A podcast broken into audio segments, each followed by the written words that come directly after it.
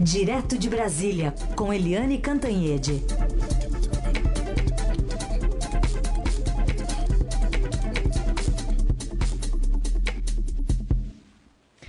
Oi, Eliane, bom dia.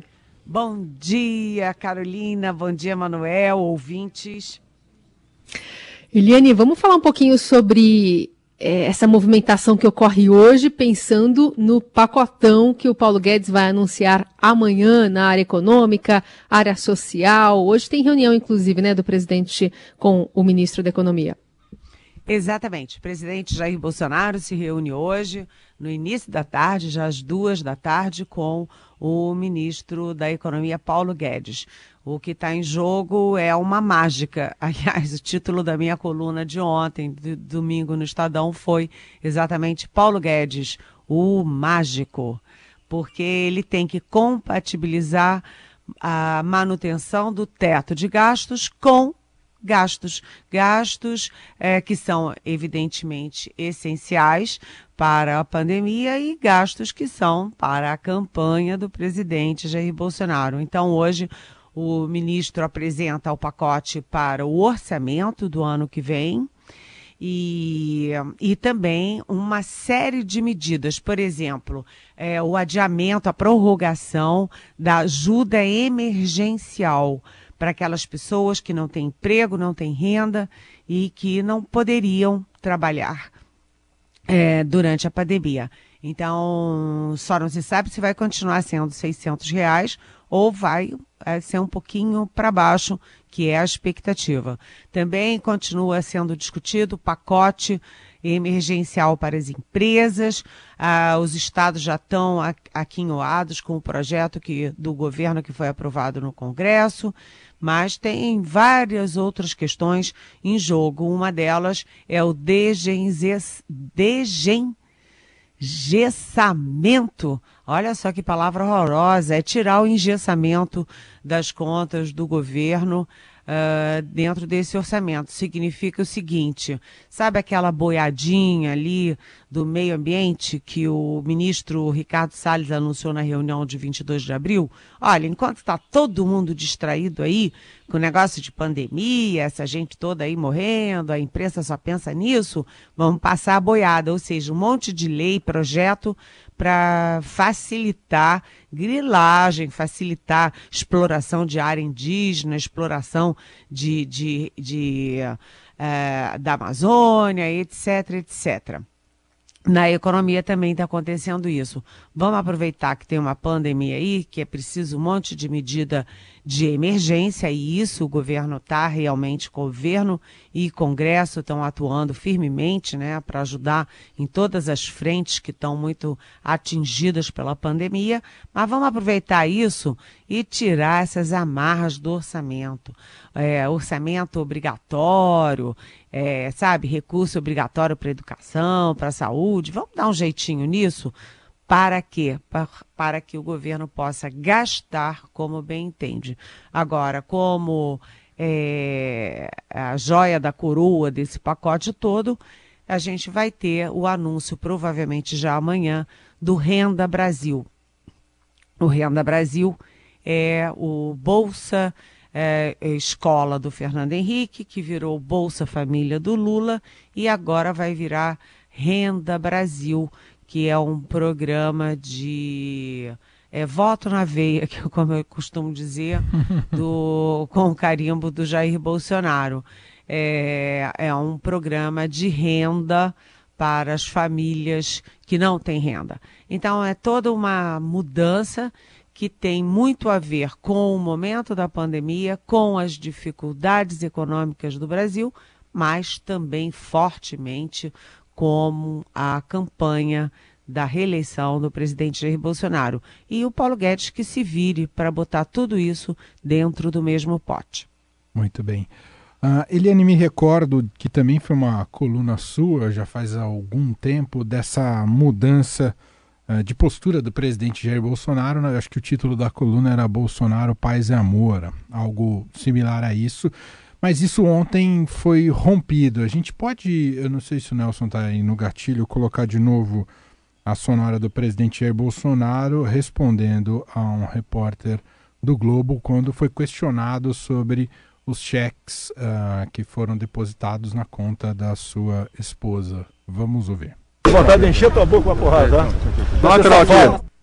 Tá aí, trechinho tirado desse momento uh, com o presidente Jair Bolsonaro. Acabou Paz e Amor, Eliane?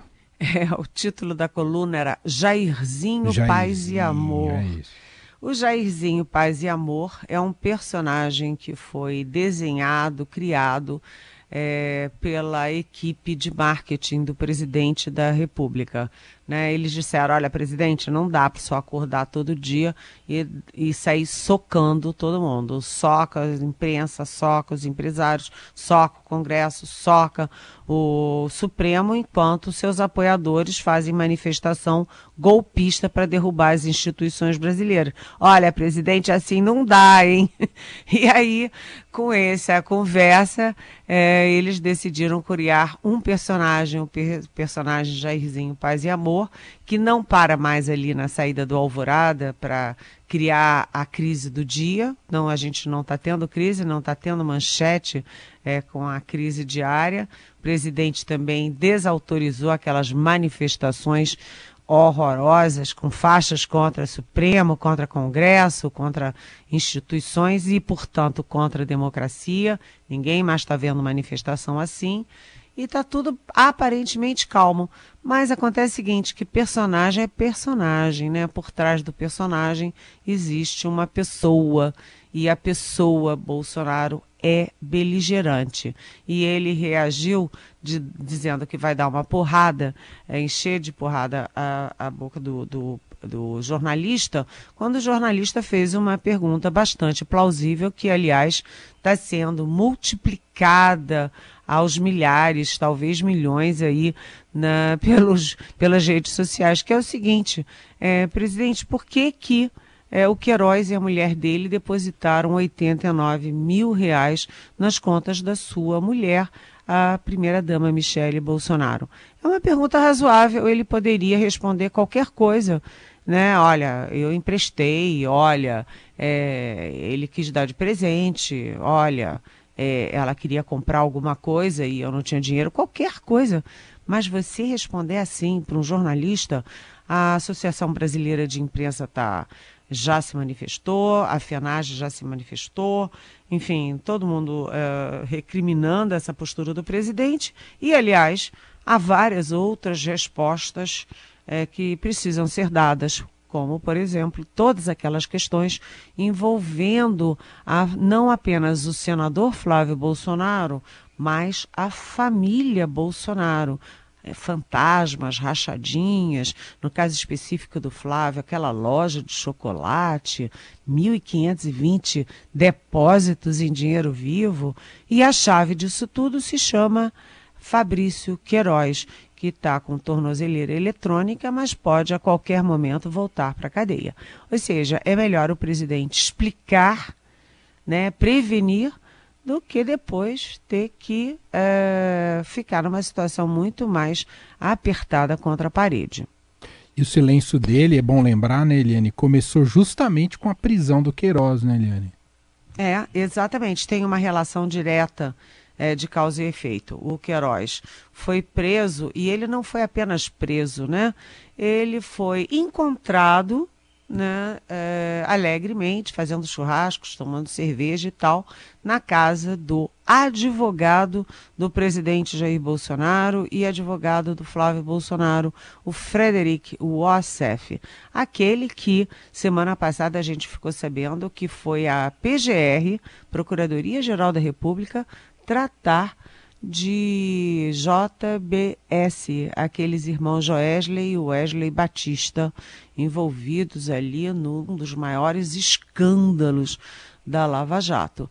E ninguém sabe e ninguém entendeu por que, que o OCF é, ganhou 9 milhões de reais por serviços advocatícios da JBS. A gente sabe que Emanuel, Carolina, ouvintes, que na Lava Jato, mensalão tal, quem encheu as burras, quem ganhou muito dinheiro foram os advogados, todo mundo ganhando, né? O, o, o parâmetro de pagamento subiu muito, foi lá para as alturas.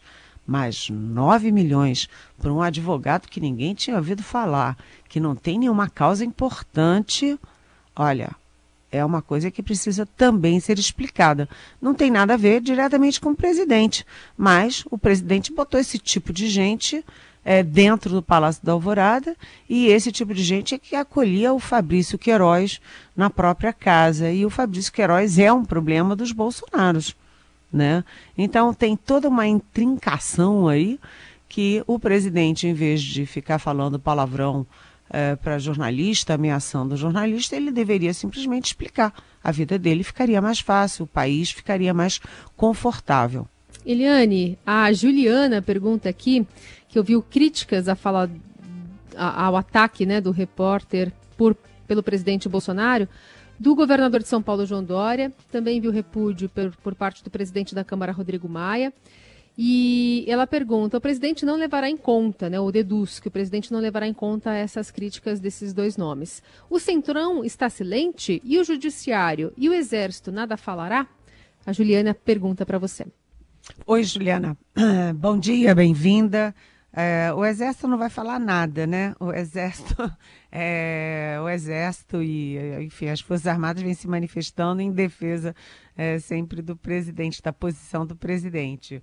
Mas é, a gente viu que Gilmar Mendes representa é, o judiciário, o Rodrigo Maia é presidente de um outro poder, o legislativo é, governador é, de São Paulo, João Dória representando governadores, ou seja, todo mundo ah, dizendo, presidente, isso não é forma de se expressar. Aliás, eu esqueci de dizer, né, que foi na porta da Catedral de Brasília, ou seja, foi ah, na entrada ali da casa de Deus, ou seja, o que torna ainda pior o ambiente, pior ainda mais as coisas.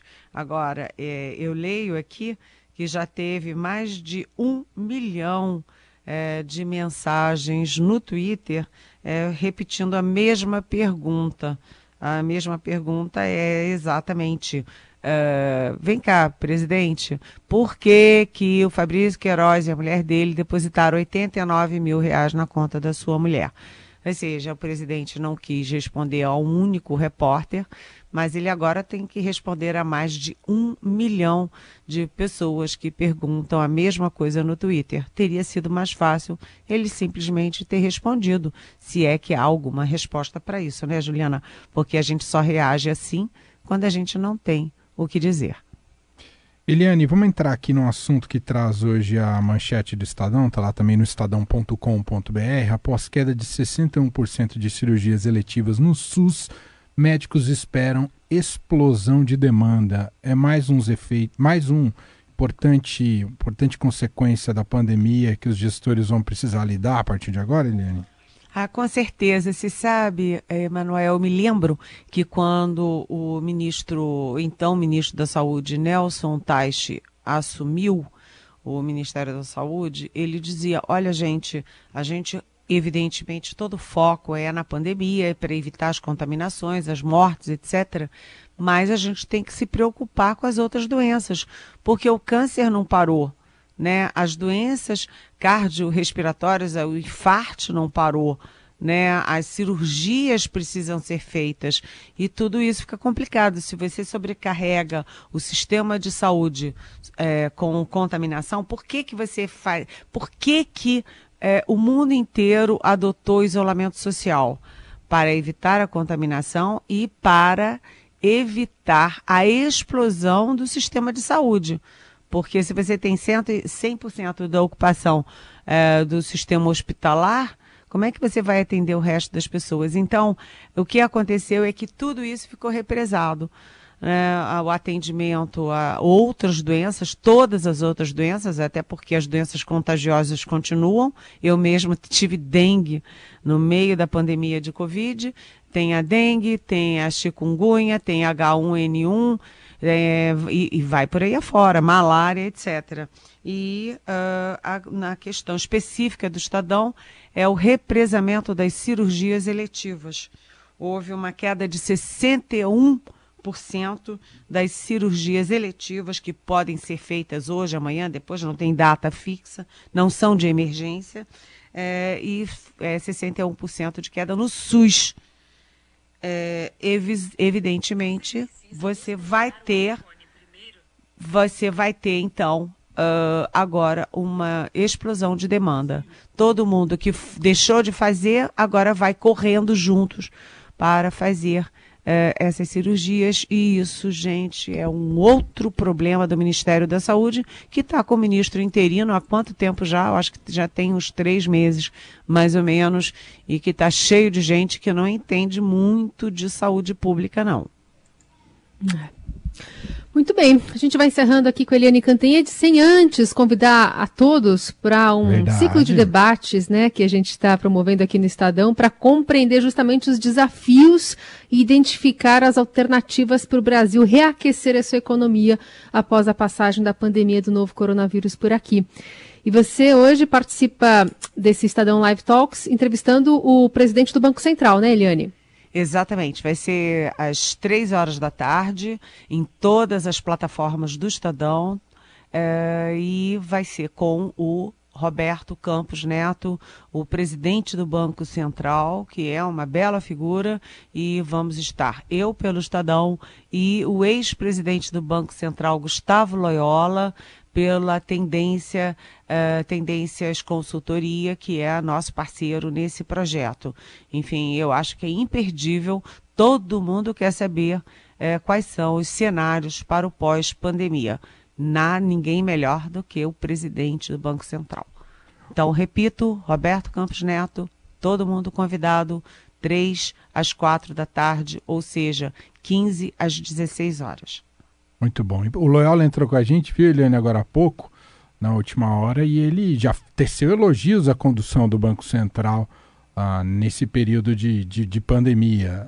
Aparentemente eh, vem dando algum tipo de resultado, mas tem desafios aí pela frente a serem debatidos, né, Eliane? Ah, tem. Tem muita frente, né? Porque você com com uma pandemia, ninguém escapa, né? Você tem as pessoas desempregadas, você tem as empresas é, atingidas, os empregos atingidos, os estados, municípios, o governo federal, as contas públicas em geral, e uh, você aí tem a questão de manter os indicadores uh, macroeconômicos equilibrados. Então, aí, quando entra juros, quando entra é, câmbio, etc., é com o Banco Central. E ele realmente é um belo, belo cara que vem sendo bastante elogiado, Roberto Campos Neto. Eliane, obrigada por hoje e até amanhã. Até amanhã. Até amanhã. Beijão.